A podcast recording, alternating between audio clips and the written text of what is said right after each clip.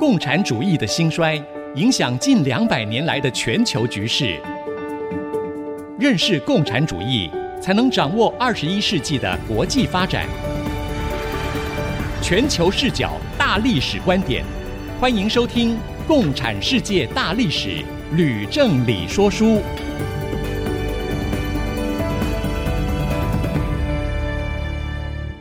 欢迎收听《共产世界大历史》，吕正理说书的节目，我是徐凡，我是吕正理。今天呢，要讲到第三讲喽。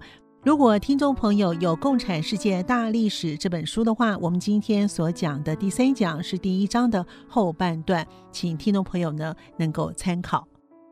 法国大革命以及它的影响是非常精彩的故事。我们呢，欢迎朋友们呢要踊跃的留言或者是问问题，请你呢找到 IC 的官网，找到《共产世界大历史》的吕正理说书的节目。我们欢迎朋友们在下方留言，我们会有一些赠书的活动哦。那我首先呢，我想问一下吕老师啊，请问一下这个法国大革命它有什么样的重要？为什么我们要花一个小时来讲这件事情呢？老师？这样说吧，嗯，我们那个节目主要呢是要叙述共产主义跟共产党，所以凡是跟这个有关系的，我们就尽量讲得详细。嗯，跟这个主题比较远的，比如说第二讲里面讲到荷兰独立战争，是。英国的清教徒革命、光荣革命，还有美国独立战争，对，这些从性质讲，它是资产阶级革命，嗯，所以呢，我们就讲的比较简略。嗯，那么。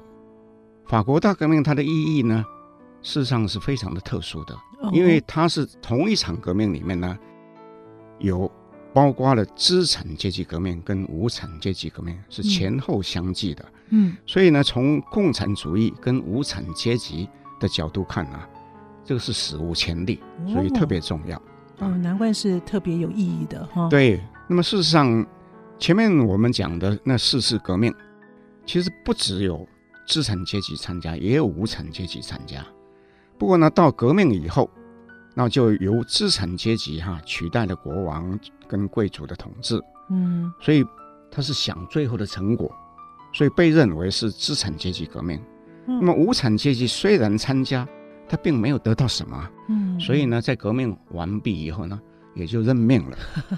那么法国大革命的不同在哪里？嗯，就是 OK。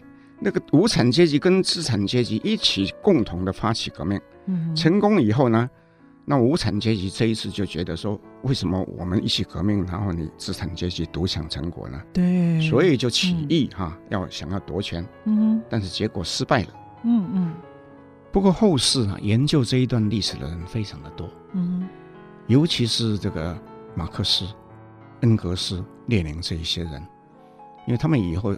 是从事无产阶级革命，对，所以他们要去从前面的这些历史里面呢，去吸取教训，嗯、避免也同样的错误啊、嗯、发生。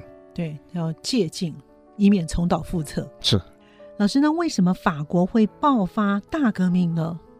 我们从几个方面来讲，第一，从思想讲，嗯、因为有洛克的政府论，又有法国启蒙运动啊，三杰哈，孟德斯鸠、卢梭。啊，伏尔泰等人啊的思想的传播，对，更重要是美国独立战争哈，嗯，他对法国人影响非常的大，嗯啊，这些是从思想讲，那从实际上讲呢，法国在报国爆发那个革命之前哈，实际上早已因为卷入在海外的殖民地的长期争夺战，嗯，就导致了这个财政的枯竭，他所谓的这个海外殖民地。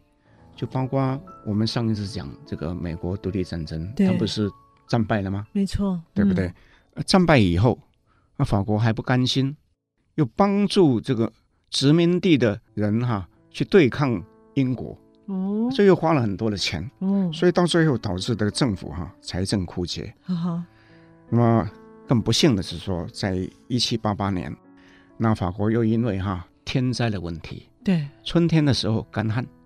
夏季呢下冰雹，到了冬天又酷寒，所以农作物呢收成很差，没错，导致了这个严重的饥荒。那么社会就开始陷入动荡的不安。嗯，那么更不幸的时候，当时这个国王啊，路易十六哈啊，事实上讲是一个不称职的一个国王。嗯，因为他在二十岁啊的时候呢，是从他的祖父啊路易十五的手上啊接过来的。嗯，那么他可以讲是一个手艺非常灵巧的一个业余锁匠。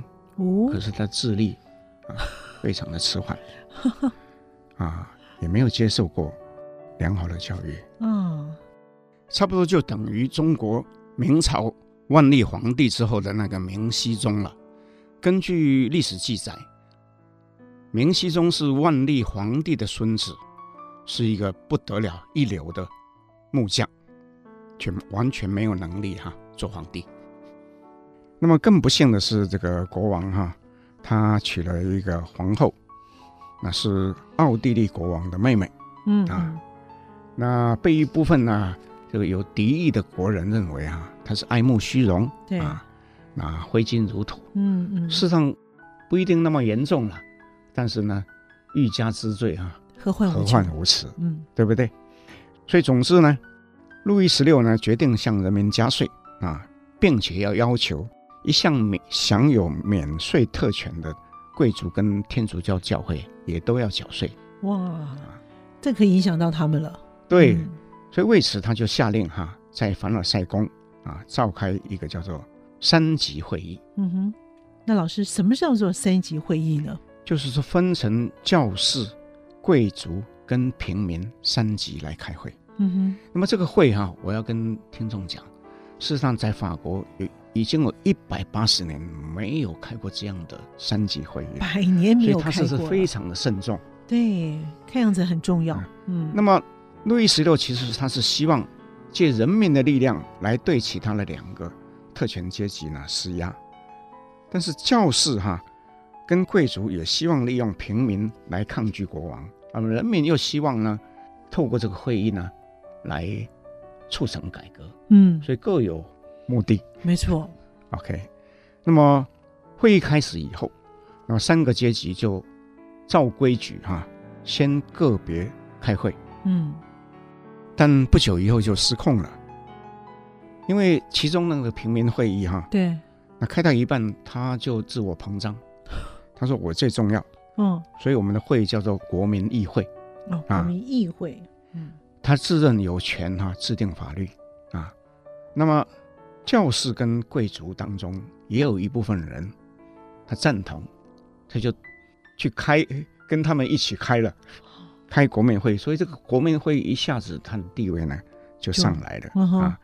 那么路易十六，嗯，他就下令说关闭国民会议开会的场所。嗯，这下他的想法就是没有地方开会，那你怎么办呢？对，OK，那国民议会呢，他有五百多个这个代表。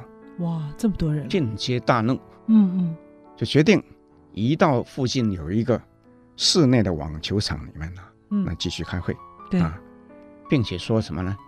说，除非是制定宪法啊完成，他绝对不解散。这下是问题大了。对，所以国王就更害怕了，于是就下令军队啊啊进到这个凡尔赛宫附近啊。于是，谣言就起来了。对，说路易十六要干嘛？要要停止这场会议。对，所以呢，这个很多暴民啊，几千名的暴民就忍无可忍，就在一七八九年七月十四号，冲入叫做巴士底监狱里面去，把里面的监狱里面的武器跟弹药全部都抢来，然后宣布呢，成立巴黎公社。那巴黎公社就是取代巴黎市政府，哦，OK，所以自己任命那个市长，那组织国民自卫队，另外呢，除了巴黎以外，那还有里昂啊，还有很多大城啊，对，全部都响应，哦，也都纷纷自己组织政府，自己呢组织武装的力量，嗯嗯，所以回来讲，说七月十四号。那不是我们现在讲的法国的国庆日吗？没错，是这样来的。哦，刚才老师在讲七月十四号的时候，我就在想，嗯，那跟法国的国庆日是同一天哦。哦，原来是如此，哇，真的是。那路易十六他会有什么样的下场呢？我们先休息一会儿，马上回来。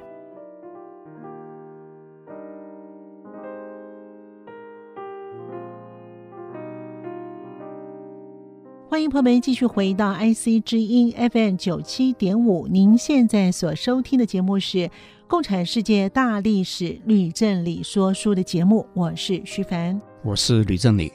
老师，刚才您讲到了法国大革命，它爆发之后有什么样的组织出现了呢？有，当时呢最具有影响力的是一个名叫布里索的一个人所领导的，叫做雅各宾。俱乐部，嗯，那也有人称它叫做雅各宾党。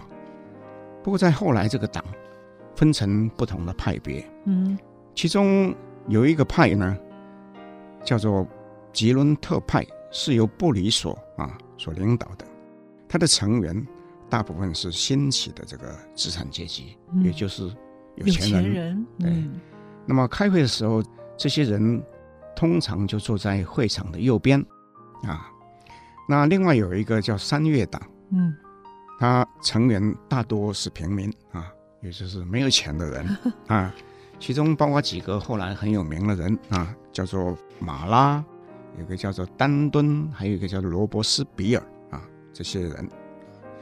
那么那开会时的话呢，这个三月派哈、啊，大部分是坐在这个。会场的左边哦，所以今天嗯，我们常常看报纸说有人是左派，有人是右派，你就知道是从哪里来吧？哦、从这个地方来的，对哦，有意思。嗯，不过也有一些人，他既不左又不右啊、哦，他是坐在中间的，中间啊，叫做平原派啊、哦。老师，那有保皇党吗？哦，你这个讲的非常好，当然有保皇党，嗯，那就是。要保护路易十六的，对，没错啊，所以是事实上是一个既得利益，嗯，是一个很重要的一个一个一个政治的派系。嗯嗯，那老师，那他们开会有什么样的结果吗？简单来讲，就是说，由于在旁听席上面坐了一群非常激动的市民，对，啊，大声的鼓噪、敲桌子，哦，所以国民会议受到影响，很快就宣布哈，说要废除。封建制度哇。啊，嗯，要没收教会的财产，嗯，要取消教士和贵族的特权，嗯，那你说国王害不害怕？当然害怕，那要怎么办呢？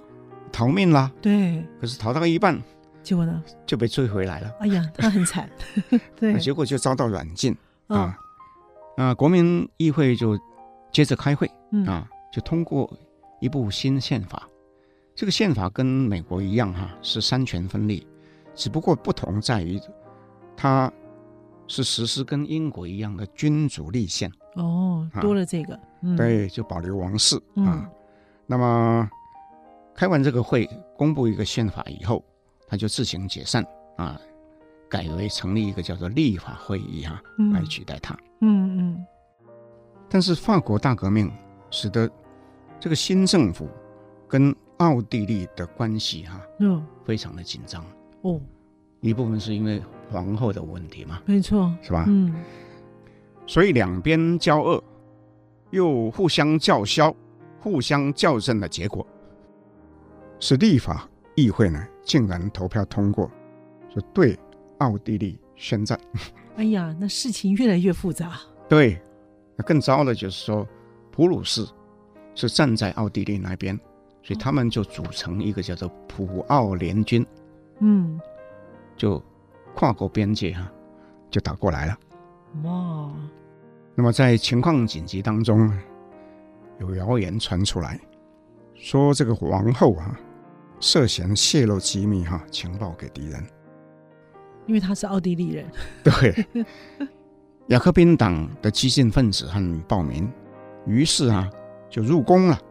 逮捕路易十六跟王后，哦，同时宣布废黜国王。哎呦，那这个状况越来越失控了。是啊，所以当时普奥联军一路势如破竹，嗯，那已经包围了法国东北的一个大城，叫做凡尔登啊。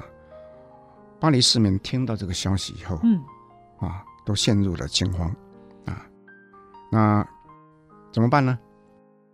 立法议会跟巴黎公司于是呢就号召人民加入义勇军啊，临时成立的啊，嗯，获得爱国的人民啊热烈的响应，对啊。不过呢，在这个义勇军还没有开拔以前，这立法会又害怕说这个有人哈、啊、跟敌军里应外合、嗯、啊啊，所以呢就把这个一些有嫌疑的教士、贵族、禁卫队和保皇党哈、啊，嗯，全部都逮捕，啊、全部逮捕啊。所以呢，巴黎所有的监狱就塞满了囚犯，哦、啊，嗯，那但是呢。关到监狱还不足，那还要怎么？又害怕，嗯，所以干脆呢，就在监狱里面呢，成立特别法庭，啊，让法官跟暴民一起到了各个监狱里面去，把囚犯就拖出来，全部屠杀。哇！总共有一千三百多人，一千三百多人，啊，其中更惨的是有些人是被肢解的。嗯、哎呀，真的很惨呢。新成立的义勇军能够打败普奥联军吗？老师？哎，出乎意外，他一下呢就在前线就击败了这个普奥联军，哎、把他们赶到城外去了。嗯、哦，啊，就解除危机。嗯哼，啊，所以过了这个阶段，那法国接着就进行普选。嗯，啊，以前之前的不是，现在就进行普选。嗯哼，选出一个新的叫做国民工会，那由此成立。法国历史上的第一个共和国。那么这时候，国民工会里面居主导的地位呢，是吉伦特派啊。嗯、那他因为在战争期间呢，发现还是有很多保皇党哈，嗯，是勾结外国势力哈，啊，也有人在叛逃，所以呢，就下令镇压啊。那么在全国各地啊，去逮捕啊这些啊叛徒啊，嗯、一逮到。就送断头台处决。老师，那路易十六也会上断头台吗？是啊，就是大革命爆发以后第四年，一七九三年初，他就被以叛国罪被送上断头台。那我问你，嗯，法国国王被砍头了，那其他有国王的国家会怎么样？当然很紧张啦。那连带的周边的国家会不会都很紧张？对啊，所以英国、西班牙、荷兰这些国家都有国王啊，他、uh huh. 全部受到刺激啊，uh huh. 也就出兵去参加那个反华同盟，oh. 就已经有五个国家了，哦，oh, 就越来越强大了。那由于情况紧急，那吉伦特派就决定哈，要成立一个叫做公共安全委员会，嗯。Uh. 就是没有很多玩，想砍人就怎么，想关人就关人，不必太多的法律了。那三月派也同意，于是就成立了。哇！所以你可以讲说，名义上呢，公安委员会是在国民公会的下面，那实际上呢，它是最高的行政跟司法机关。没错。嗯嗯。那这个机关呢，不久以后呢，就。落入到丹敦的掌控。我们前面已经讲过，丹敦是三月派里面一个重要的人物。对啊，嗯。那么这时候，由于哈吉伦特派在无论在军事、在经济、在内政哈种种的施政哈，让人民都觉得很不满。嗯。那么三月派就在这时候就发起政变，鼓动一大批对吉伦特派有敌意的。无套酷汉哈，包围国民工会，迫使工会同意对吉伦特派所有重要的成员哈发出逮捕令。嗯，那老师，什么叫做无套酷汉呢？所谓无套酷汉，就是没有裙裤的人民，因为当时法国的上级社会呢，都是要穿裙裤的。哦那你没有裙裤，就表示你是最低阶层的平民。哦，他们是用这样子来分。哦、对，嗯、所以吉伦特派被迫下台，嗯嗯，又被逮捕，嗯，然后呢，由这个三月派掌权，说明这是一个政变，嗯、是由无产阶级推翻资产阶级的一次革命。哇，那真是一场严重的权力斗争。接着呢，老师，接着三月派里面也发生权力斗争了。哇，这太可怕了。对，那么我们刚刚讲说，三月派里面有几个巨头，有马拉，有丹顿，有罗伯斯比尔。对，过了一个多月，由于马拉被一个同情吉伦特派的女刺客给刺杀了。哦哦，那丹顿呢，又因为健康的问题啊，他暂时回家乡去休养。嗯，所以三巨头剩下一个，罗伯斯，这个罗伯斯比尔。嗯，他就被选入公安委员会。他又同时哈控制了这个啊国民工会啊，嗯嗯，所以他就是实际上掌权的人了。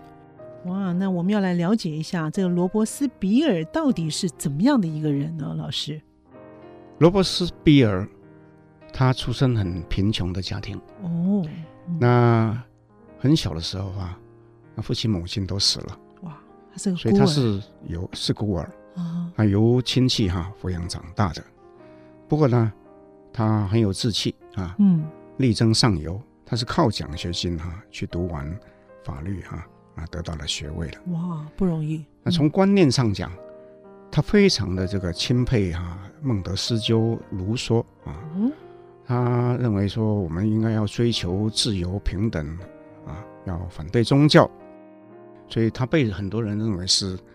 正直而廉洁的啊，哦，那同时他又能言善辩，嗯哼，啊，这个据统计哈，他在法国大革命期间曾发表过五百多场以上的演讲，非常的有煽动力，而且他也蛮有魅力的嘛，哈，是，所以在这个时候，他同时掌控了国民工会跟公安委员会，就成为法国最有势力的人了，啊，不过呢，在他前后执政哈。总共十个月里面哈、啊，却是法国大革命啊最黑暗的一个时期哈、啊，杀的人最多哇，史称叫做恐怖统治。哇，这样从刚才听到他本来是一个力争上游的人，怎么会变成一个恐怖统治呢？我们先卖个关子，先休息一会儿，马上回来。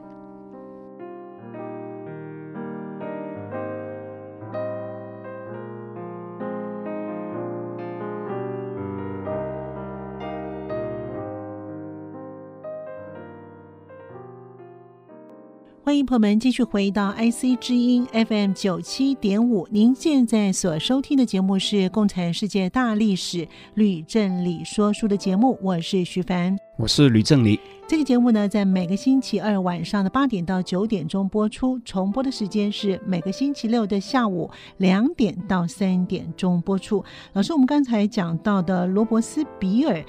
他本来是一个充满理想、誓志改革的人，为什么会变成一个采用恐怖统治手段的人呢？老师，历史上前后不一的人多的是，我们以后在说书当中，听众还会听到更多类似的历史。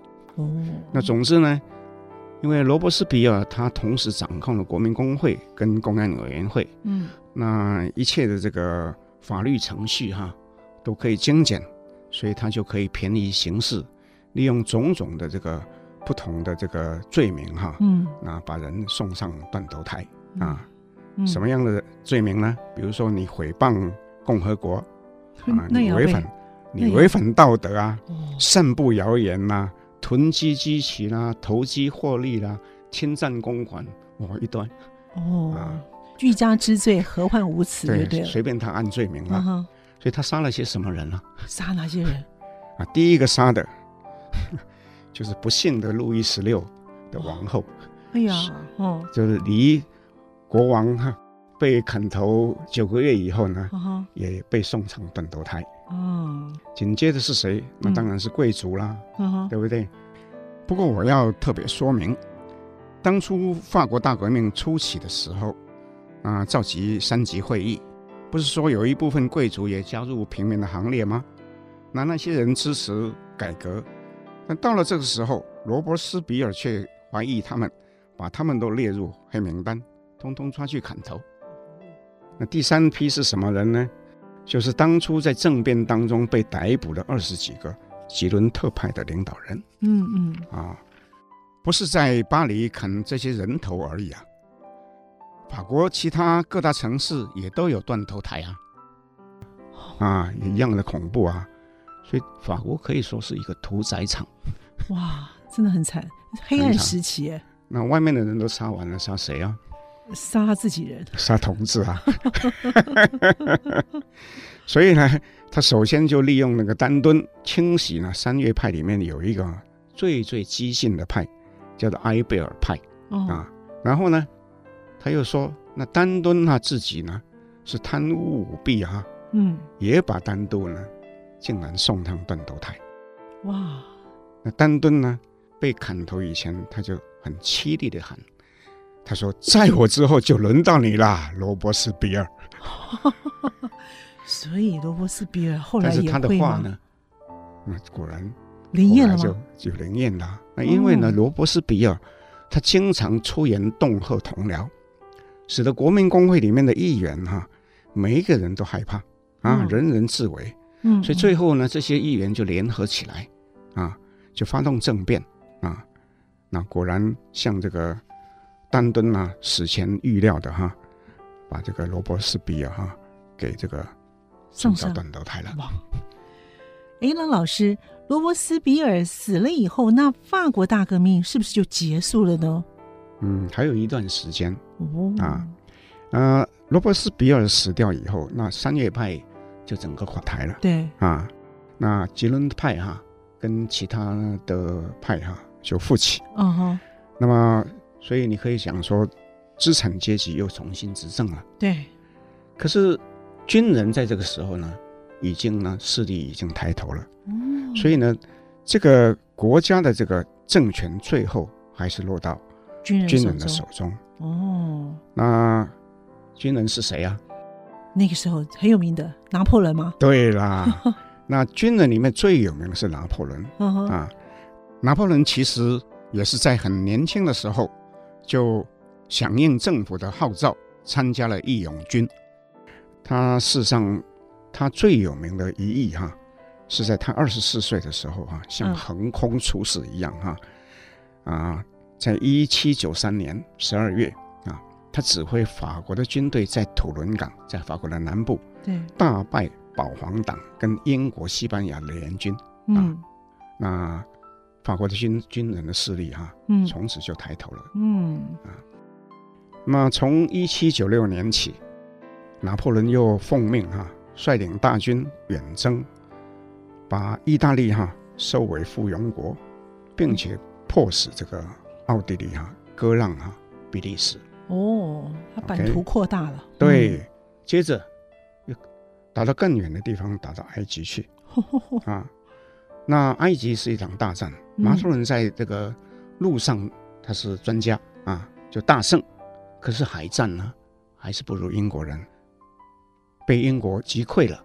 嗯，不，这时候呢，虽然他是战败了，可是国内发生了很大的一个变化。嗯，那因为呢，保皇党的势力呢又上来了啊，那威胁到当时执政的一个叫做督政府，那督政府就。请拿破仑赶快回巴黎。巴黎，嗯啊，所以拿破仑虽然是战败，是以救星的姿态啊出现，就把这个保皇党就压倒。压倒。老师，我读过这一段历史，拿破仑后来是不是就称帝了呢？啊，分两段啊，分两段哦。他先是在人民的这个支持之下发动政变，把那个国民工会啊给废除掉。对。成立一个三人的执政团，啊，那由拿破仑自己担任第一执政，哦，啊，那这是法国大革命终结的时候。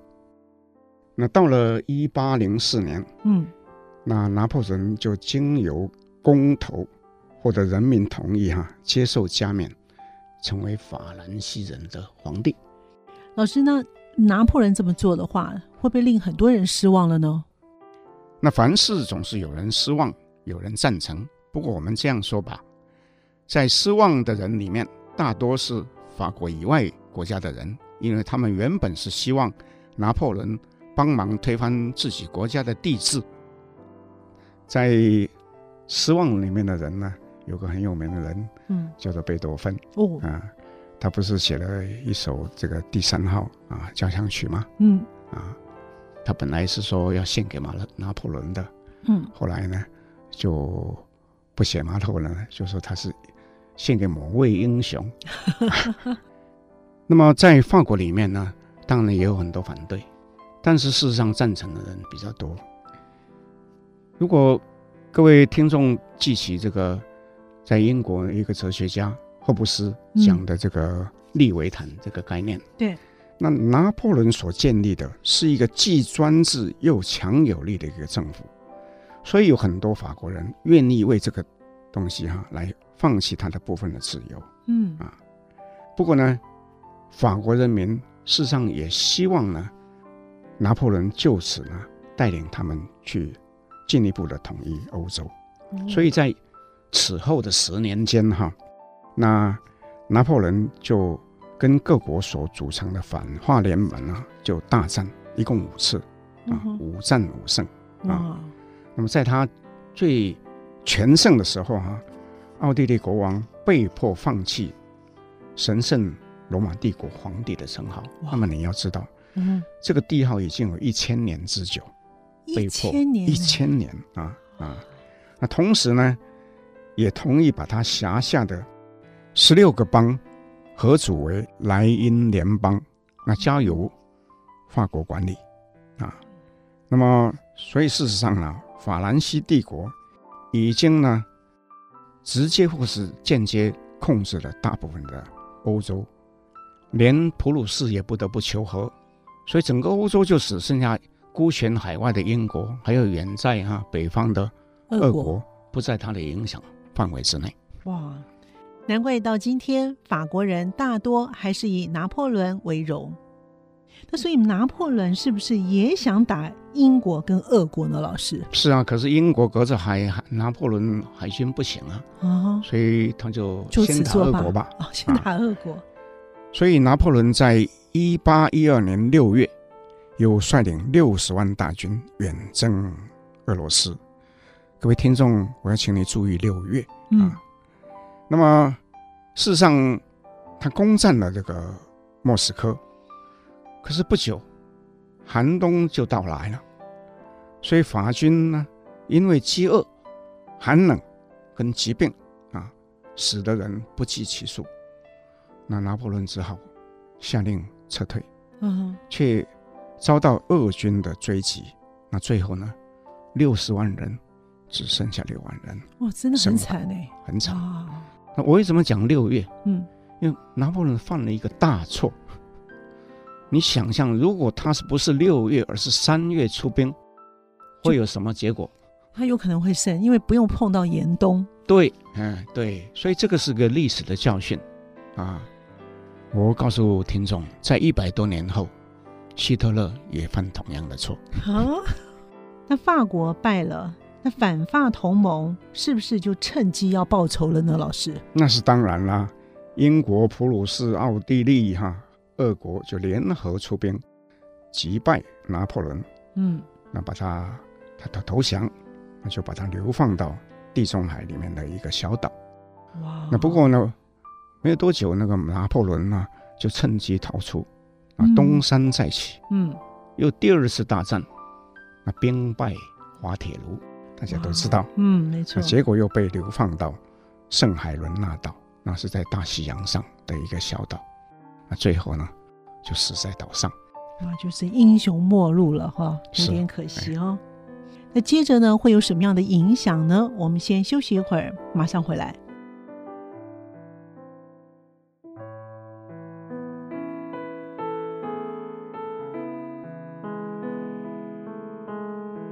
迎朋友们继续回到 IC 之音 FM 九七点五，您现在所收听的节目是《共产世界大历史吕正理说书》的节目，我是徐凡，我是吕正理。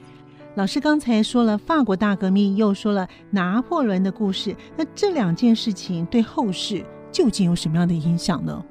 哎，很好的问题，其实这是我正是我想讲的。嗯，那我们先说法国大革命啊，法国大革命。最重要的意义就是它代表了一个旧制度，嗯，被推翻。有一位法国人，他的名字叫做托克维尔，他是法国大革命那时候的人，嗯，啊，战败以后呢，他就写了一本书，嗯，叫做《旧制度与大革命》，哦，一共有二十五章，他问了二十五个为什么。啊，就探讨这个整个事件当中呢，他究竟犯了什么错，有什么误判的，有什么是不是啊？为什么会这个丧失了目标？那明明是要革命，变成暴乱等等的一个问题。对。那么这本书呢，在过去几年很有名。嗯哼。因为可能各位听众知道，就是说哈，这个中共有一位叫做王岐山。哦。啊，很有名。他在二零一二年。的时候呢，他推荐这本书，在大陆呢掀起研究这本书的一个热潮。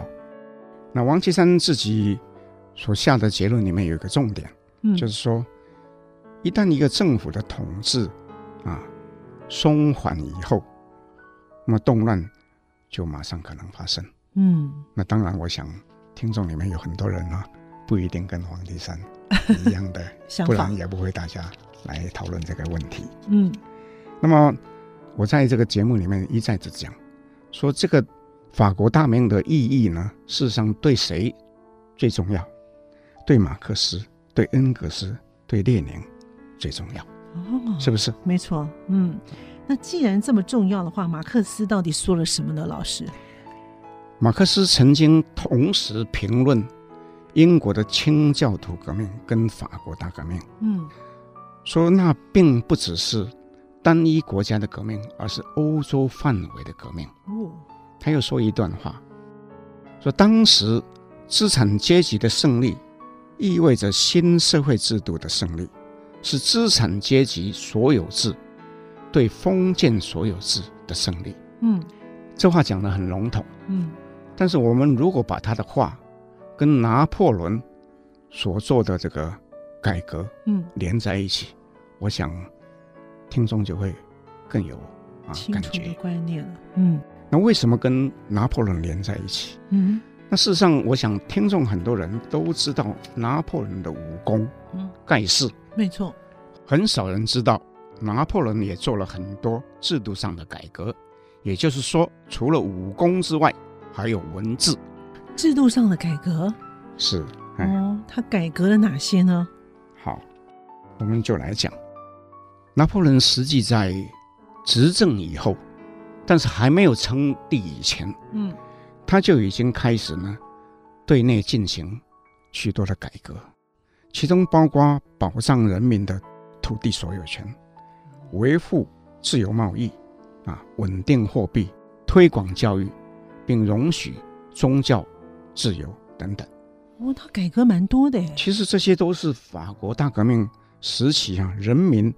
所希望的，嗯，对，所以依拿破仑的说法，他并没有改变法国大革命的初衷，啊，嗯，所以在他称帝的那一年，一八零四年，他就下令编定，然后公布了一部叫做《民法典》，这个法典哈，也被称为拿破仑法典，嗯嗯，啊，那里面有什么样的内容呢，老师？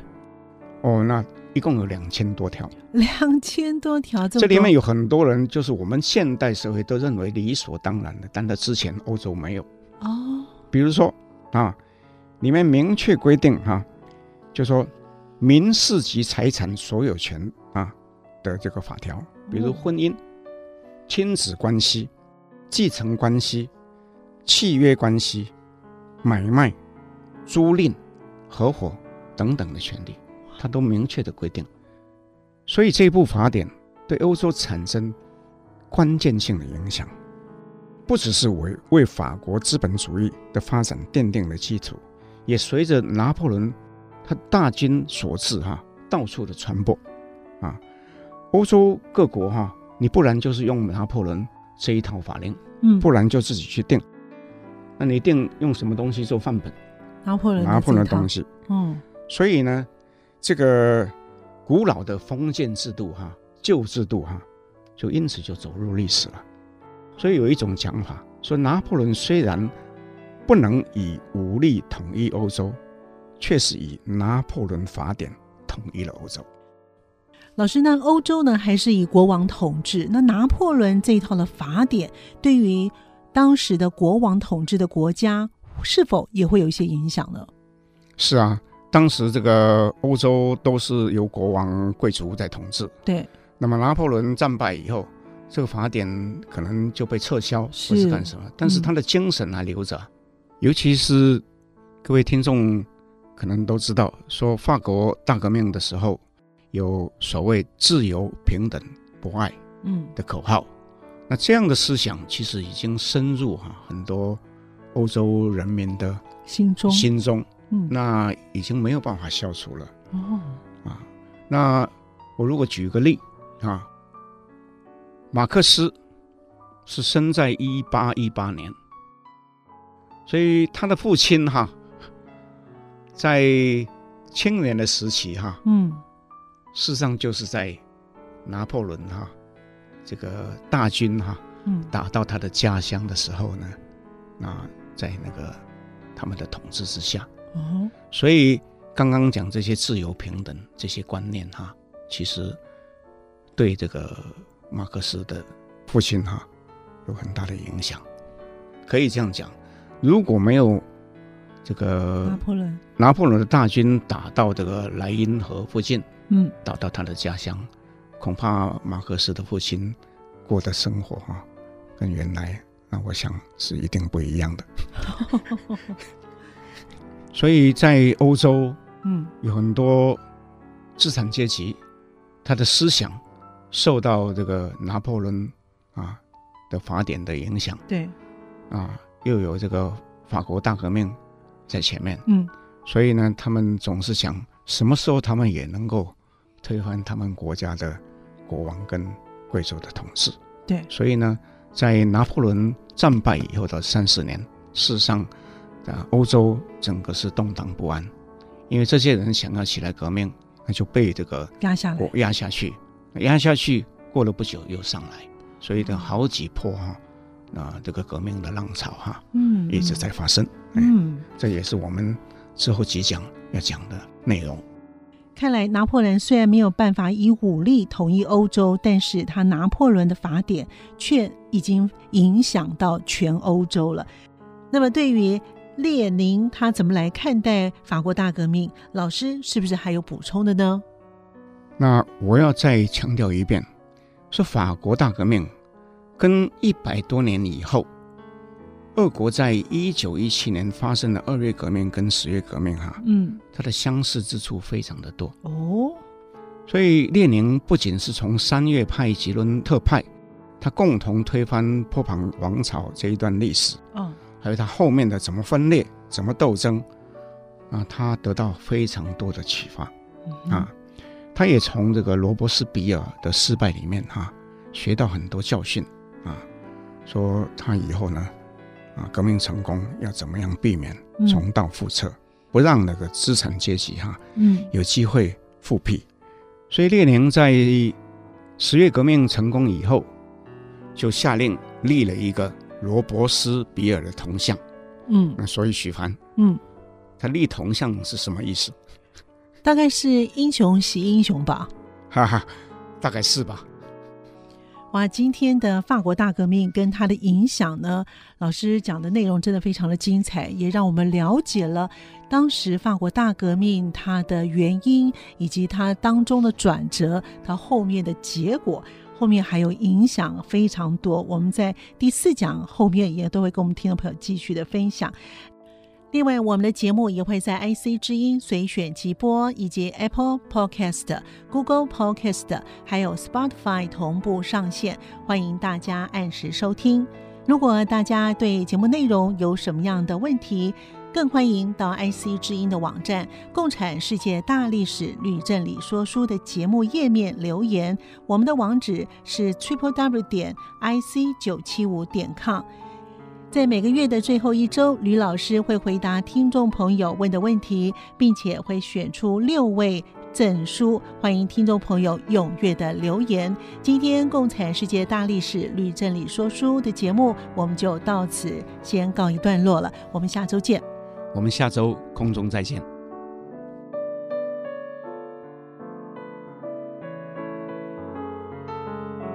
明白过去，才能洞悉现在，展望未来。共产世界大历史吕正理说书节目由公众小额募款所得赞助播出。